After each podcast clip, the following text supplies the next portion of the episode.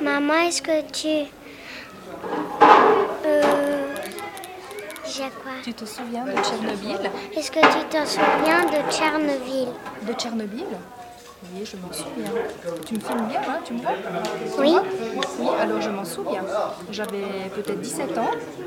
Je me souviens parce que c'est un accident qui était très très impressionnant. On avait eu très- tous très très peur.